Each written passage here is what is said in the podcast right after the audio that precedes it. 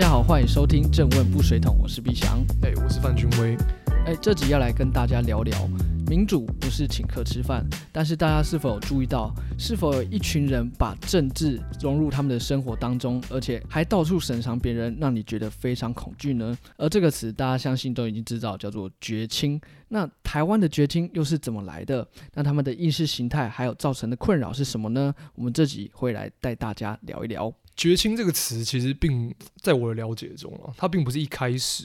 它就是我们现在所认为的比较负面、比较带有贬义的一个词。它其实是从呃，我印象中是我高中的时候，太阳花学运刚爆发的时候，他们有个口号叫做“诶、公民觉醒”。他们公民觉醒的目的就是希望可以唤醒一些社会中的人，他们对于政治的一些在乎，对于一些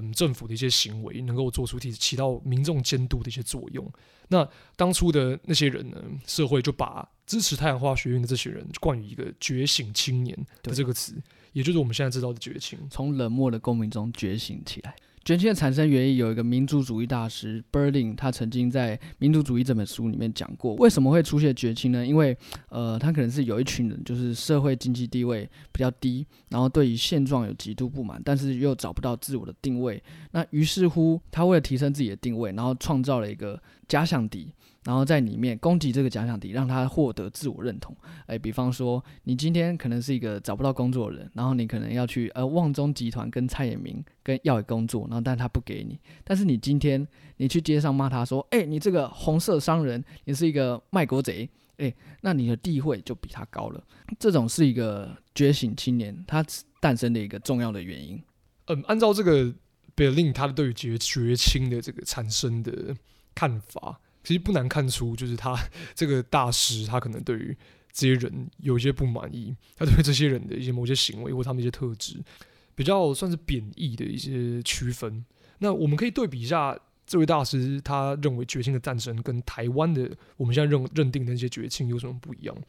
台湾的绝青，其实我我我自己本身算是一个小绝青吧，嗯，我们都曾经是绝青。我觉得我到现在可能还没有办法脱离绝青这个名号名号，因为首先我们也一样一一样对社会有非常大的不满。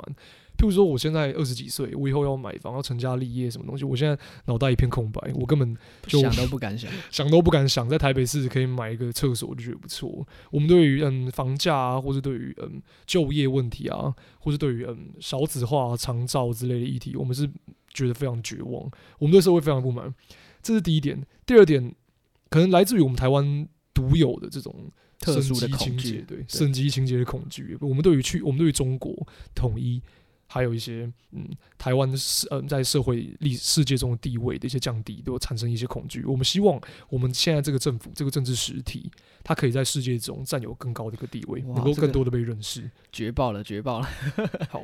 再来一个点就是我们在同温层，就是我们可能生活圈中跟我们年龄相仿，嗯，在学校中跟我们嗯一起做作业，在工作中跟我们一起工作的同事，我们希望可以找到一群理念上比较相近的一种归属感。其实对比一下别令，我们刚刚听起来不是那么舒服的那个区分，其实台湾好像也没有差太多，因为我们都是相相较于我们上一代的人来说，在社会中的地位稍微低的一些年轻人，也比较辛苦一点。然后对未来、对现状非常的不满意，而且我们会把这不满意矛头指向政府。那绝亲是不是有一些常见的口号，让你听了觉得有点无煞煞？我们来回顾一下。回顾一下，那我觉得最经典的是“国民党不倒，台湾不会好”。这这个这个口号算是载至了台湾近五年的十年吧，近十，算从太阳花爆发之后到现在为止一个五六七年。对五六七年的一个口号。那这个口号我们可以去 去分析一下。确实，国民党在我们的印象中好像不是那么的不是那么的理想的一个 的一个政党。首先，他曾经在台湾有国家暴力或是威权时期，对啊，大家常说哦，蓝绿从来无法一样烂，因为他把国呃从以前国民政府时期，他们滥杀无辜，宁可宁可错杀一千，不可放过一人。对对对对，就是国民党他们曾经在台湾有算是大家都知道哦威权时期，那他们在后续处理转型正义这块，可能并不如大家预期的那么积极。所以对于少部分反对国民党的人来说，国民党的确的确是一个该被该倒的一个嗯，不应该不应该去持经出现续存在对对对，的一个政党这样子。而且，即使是在解严之后的国民党，也有很多比较争议的一些地方，譬如说他们跟他们本来的政敌中国共产党有一些暧昧不明的关系，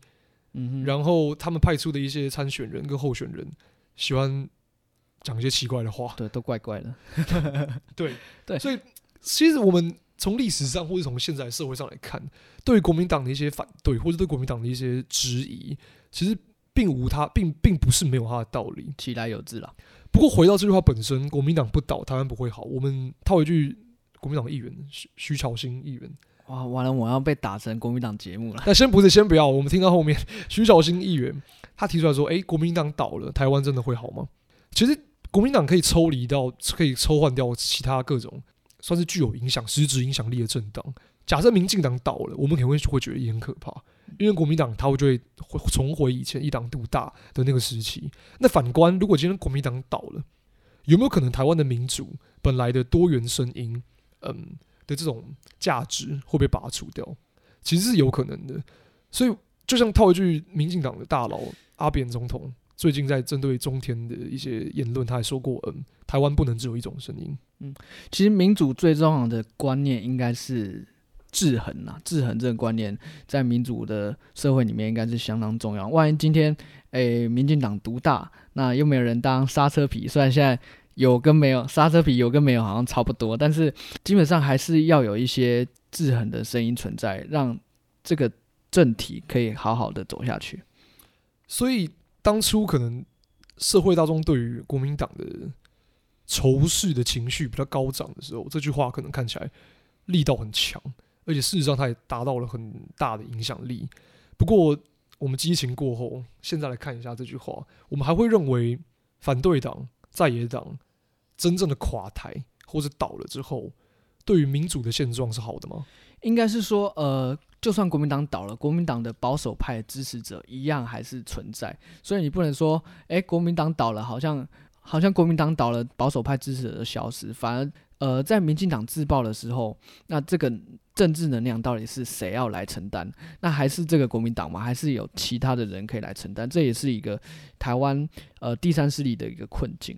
OK，还有除了像是这种对于特定政党的反对，对于权威政体的反对，对转型正义的支持之外，呃，我们还常常可以了解到决心他们可能通常比较接受自由主义式的一些想法，或是政治正确，最近很红的这个词“政治正确”的一些期待。譬如说，他们会对于弱势族群、相对弱势族群有比较大的支持的力道，可能像是嗯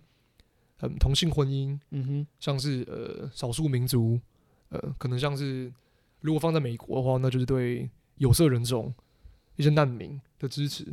通常都是觉青他们蛮蛮支持的一些意识形态，政治正确跟自由主义。那自由主义很明显，它就是从很 John Mill 时期一直到现在，他们主要的一个原则，一个自主性原则，内容比较像是说，嗯，只要我喜欢，有什么不可以？没有影响到别人，那有什么不可以？每个人都有决定自己生活方式的这个自主权，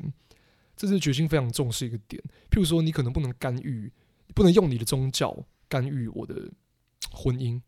你不能用你的保守的一些传统的想法来干预我的穿着、我的外形。所以，他们对于这些自由主义式的思维是有非常大的撼动。听起来其实没有不好，听起来他们我们仔细去看一下他们的一些内容，其实并没有什么问题。譬如说，我是人，我反和，呃，今天猜大普，明天猜政府，巴拉巴拉，他们都是立基于自由主义。那当然，我们可以从中看到一些政治色彩，嗯但拔除掉这些政治色彩，其实他们的出发点就是以左派为出发点来看。那左派思想本身并没有不好，我们从人类的历史上看来看，有很多知名的人、厉害的人，他们都是左派的人。那究竟左派被打为左交、绝亲，从正面的词变成贬义的词的理由是什么？嗯，呃，这边整理出的是我们我们认为的了，不一定是正确的答案，但大家不妨可以听听看。第一个是我们觉得左派的左交之所以为左交，是他们对于理性、理想主义偏执嘛？嗯，就是不太在乎理想，只想要一直达到这个目标。通常左派的一些意见领袖，他们都有不错的教育水平，所以他们可能会在书中或者在一些讨论当中得到一些人类社人类社会一个理想的人类社会应该会是长什么样子。譬如说，每个人都有每个人的自由，而且这个自由是绝对的自由，这就是个非常非常理想的一个看法。这边我可以举一个还不错的例子，是前阵子好像欧美有一个老师，他全身刺青，然后他是教那种幼稚园小朋友，嗯哼，然后有个家长他就觉得他小朋友看到那老师每天回家会哭啊，或者会害怕、做噩梦什么东西，他受不了这个现状，他就打电话给那个老师的上司，跟他们校长之类的，跟他说：“嗯，你们那个老师不适任，请你对那个老师有些处分，因为他长得太可怕。”结果那个校长他就真的把那个老师开除了。引起轩然大波，这社会中可以看到蛮多对这个事件的讨论。那很多人的说法会觉得，嗯，我们每个人都有决定自己艺术风格、自己要长什么样子、要刺什么青的这种自由。我们不应该因为有一个人决定了自己的外形而拔除他的工作权。这是个非常非常决心可能会支持的一些的一个言论。嗯，自己的身体要自己怎么管，别人都管不倒我。那对反于这个说法的一些人，他们可能会认为，可是现实中我的小朋友就是受到了影响，他我觉得他就是睡不着，不管是睡不着的理由是什么，不管是做噩梦的理由是什么，可能是像是嗯我们的卡通都把一些刺青污名化，我们社会的一些大众媒体把嗯很多刺青的人把他打成可能坏蛋之类的啊，但是无论如何，在我们现代社会中，刺青它可能还没有那么快的可以被大家。尤其是全身刺青啊，他可能没有那么快的被大家接受，所以这个学校他当然有权利去针对他的客群的一些 feedback 做出一些相对应的措施。这个这个说法他比较在乎的是一些现实，这边我命名为现实主义。那这个现实主义跟理想主义这个对反，很明显就是绝情跟反绝情的一种僵持不下的一个状况。其他有一些现象可以举个例，譬如说。嗯，多穿一点衣服，这个有点敏感，这有点敏感。我们无我们没有心想要去去挑战女权，但就譬如说，有些人可能会觉得，哎，你女生在社会中被性骚扰或是干嘛的，不止女生啊，男生被性骚扰，有没有可能是因为，哎，你穿的太少？有没有可能是因为你穿的不检点？这个说法在很多可能女权支持者、绝亲左派人的心中，他们觉得嗯太过分了。你怎么可以站在加害者那边呢？你怎么可以检讨受害者？我当然可以穿什么我想穿的东西，在不违反法律或是不影响你的身心自由的情况下，我当然可以穿我任何想穿的东西。基本上是这些性骚扰的人很恶，他们不知道为什么要因为我穿的很少就来对我下手。嗯哼，你肚子饿也不会去抢别人手上的鸡排对，那为什么你们社会中这些人还要针对我的衣服、我的穿着来讨论？这听起来超级棒，这是一个非常听起听起来完全没有问题的一个说法与论证。不过，为什么还是会有些人觉得你穿太少？其实就是点出了一个事实嘛，点出一个现实，就是嗯，这社会有些问题。我可以举个例子，就是好，假设有一个人，他叫做小薇，好了，小薇他想要从平地到到山上的一个目的地，然后当地的向导跟他说：“OK，到山上你有两条路，第一条路是一条康庄大道，中间完全没有任何阻碍。”是一条超级棒的路，你可以走得很舒服。相反，第二条路是一条非常可怕的阴间小路。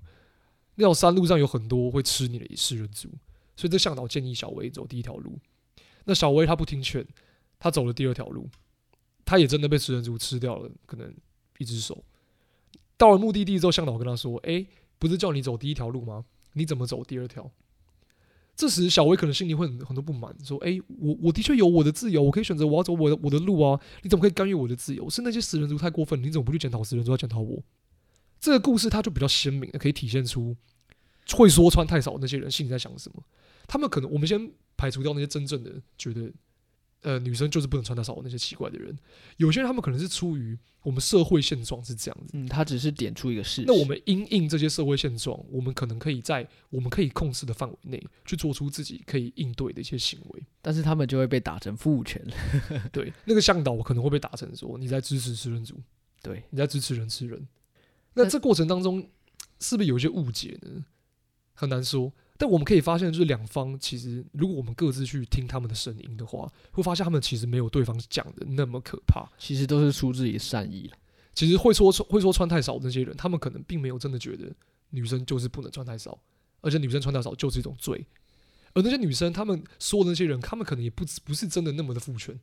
那同理，我们可以看到，譬如说像印度啊，如果你今天一个女生，然后不要女生好，就你是某一个人，然后你穿的比较嗯奔放，对，穿的比较奔放，好然后。去了印度这个国家，然后最后发生一些事情，其实社会中会很纳闷说，对我们印度真的很令人发指，这是我们长期应该要去处理的事情，我们应该长期去让世界中减少性骚扰或者对性别的一切不好的一些犯罪行为。不过在现状，我们只能够屈就自己，去可能避免在印度太招摇，或是避免在一些敏感的地方让坏人有机可乘。这样会不会有印度之友来出征我们？呃，应该不会吧？因为印度最近就 反正大家看新闻也看差不多了。大家有心里有数了，所以这理想主义我们拿出来看，跟现实主义这种对反的关系，让我觉得蛮可惜的。虽然我们前面可能把绝情讲了很多不太好的一些点，或者绝情可能影响社会中被诟病的一些点，然后我们也可以看得出来，很多绝情他们针对那些人，确实他们的言论也有一些过度的保守，或是过度的僵化嘛。但是有理想，毕竟还是好事啦。我觉得，事实上，从人类历史上来看，我今天讲好多次这个，但人类历史上来看，很多时候我们推进时代，让从以前旧有的那种思人类思维，到现在的这种人类思维，也就是所谓的进步了。嗯哼，这个进步的力道，这个进步的动能，究竟是来自于？绝情。其实很大的力道是来自于绝情，不一定是来自于某一个突然政治人物啊，政治人物当当头棒喝，其实不一定。突然明天突然改宪法很少，很多都是来自于绝情们在社会上嗯展现的行动力，跟他们提倡的那些理想。什么都都究竟为什么台湾现在我们在我们在讨论绝情的时候，会把绝情这种支持理想的一些族群，把它打成一种坏事？对，就是现在变成，哎、你绝亲哦，是不是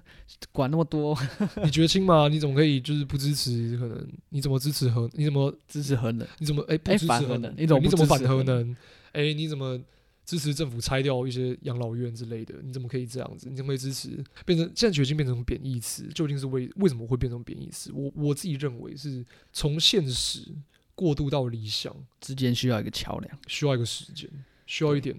一点空间、一点时间去变。如果说按照一些可能非常非常绝绝非常非常觉醒的绝情，他们的认知可能是我们明天国家就要就是宪法重定，明天法治重来，就是要 face，明天就是 face，然后跟明天就什么东西一切结束，我们就明天女生就可以就是 free the nipple，然后也不会被性骚扰。但是这过程当中，这种震荡式的改变，在现状是不太可能发生的。对，就像我们觉得 face 这个议题基本上很好，但是我们觉得台湾现阶段的社会基本上是没有谈论 face 的能力。从效益论的角度来看，即使我们支持这些具有内在善的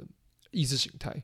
还是有可能导致台湾社会进入一个更不好的、更乱、更混乱的状态。回到我们上一集讲的部落式的冲突 啊，我没有在夜配啊，部落式的冲突，对所以这种现实主义跟理想主义才会产生对反。然后更可怕的是，他们彼此不会听对方的声音，产生一言堂。一些在乎理想的决心，他们希望社社会变得更好，而他们不能接受为什么社会现在是这么的迂腐、这么的丑陋。为什么要妥协？为什么要妥协？然后一些反绝情的人，他们觉得，哎、你怎么可以那么执着于那个乌托邦？你这个左交，你这个左交，所以哎、产生一个一言堂。你可能支持一些绝情的言论，就被反对的人说你这个臭绝情、愤青。然后你支持你你讲了一个反对绝情的立场的一些言论，就被绝情说哦你是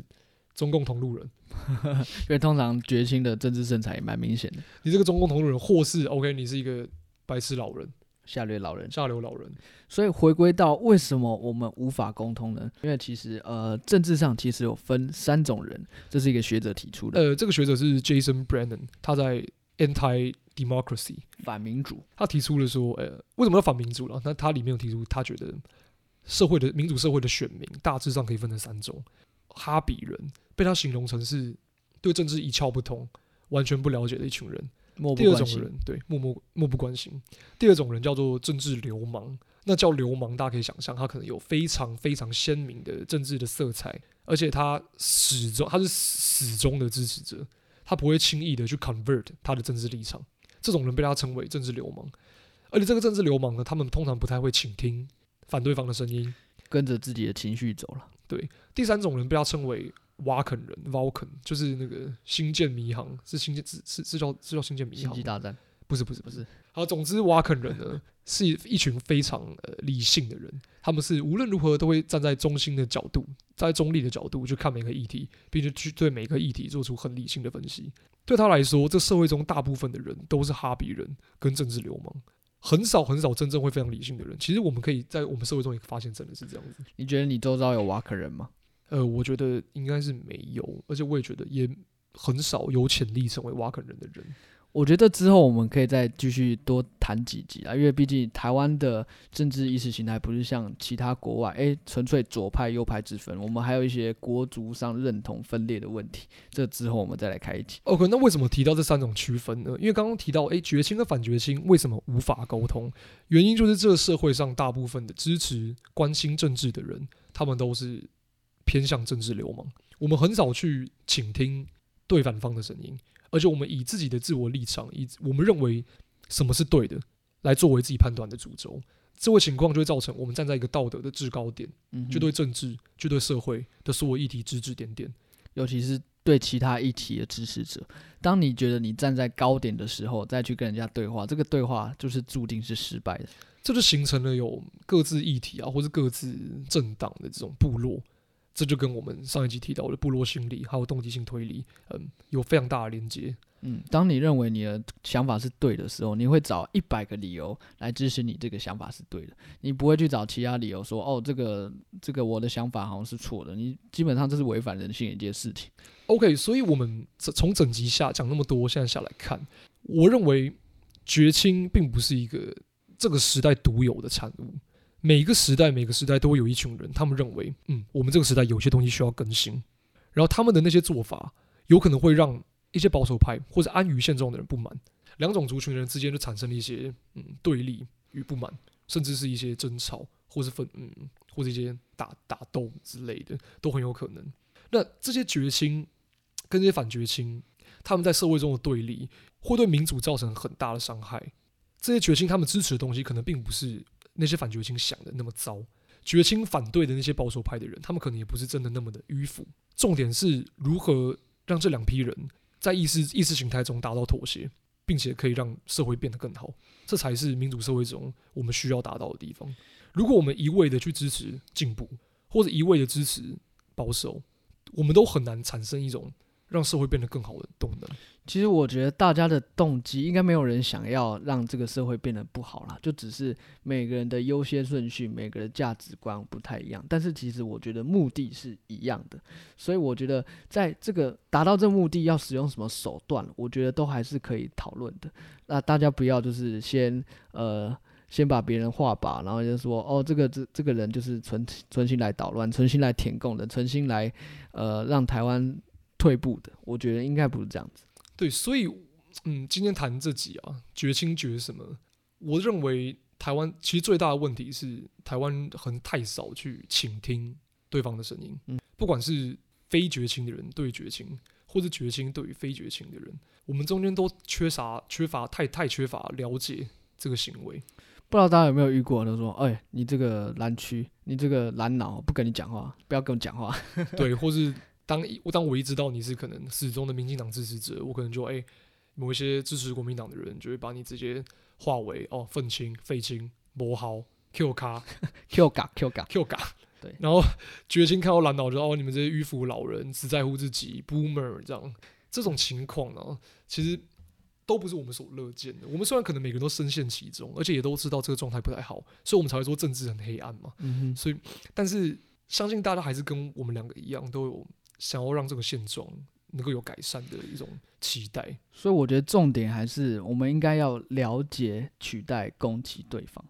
了解取代攻击，不管你支持的意识形态是什么，你都可你都可能有很好的出发点，因为再加上每个人有不同的生长背景。然后生命经验，所以我觉得他的政治观就是受到这些生命经验去影响。所以你你侮辱他的政治观，就是侮辱他这个人的生命经验。我觉得这是呃大家可以多想想的事情。好，这句就是我们这集的金句：了解取代攻击。我们这集可能前半部很多人听了以为我们要大肆攻击民进党支持者，但其实没括有号绝情。其实没有，其实。对对对对，我们只是想让大家了解这个现象，然后希望大家如果以后遇到绝亲或是反绝亲，有更好的应对方式。以上就是我们这集正问不随同的内容。我是毕翔，我是范俊威，拜拜。拜拜。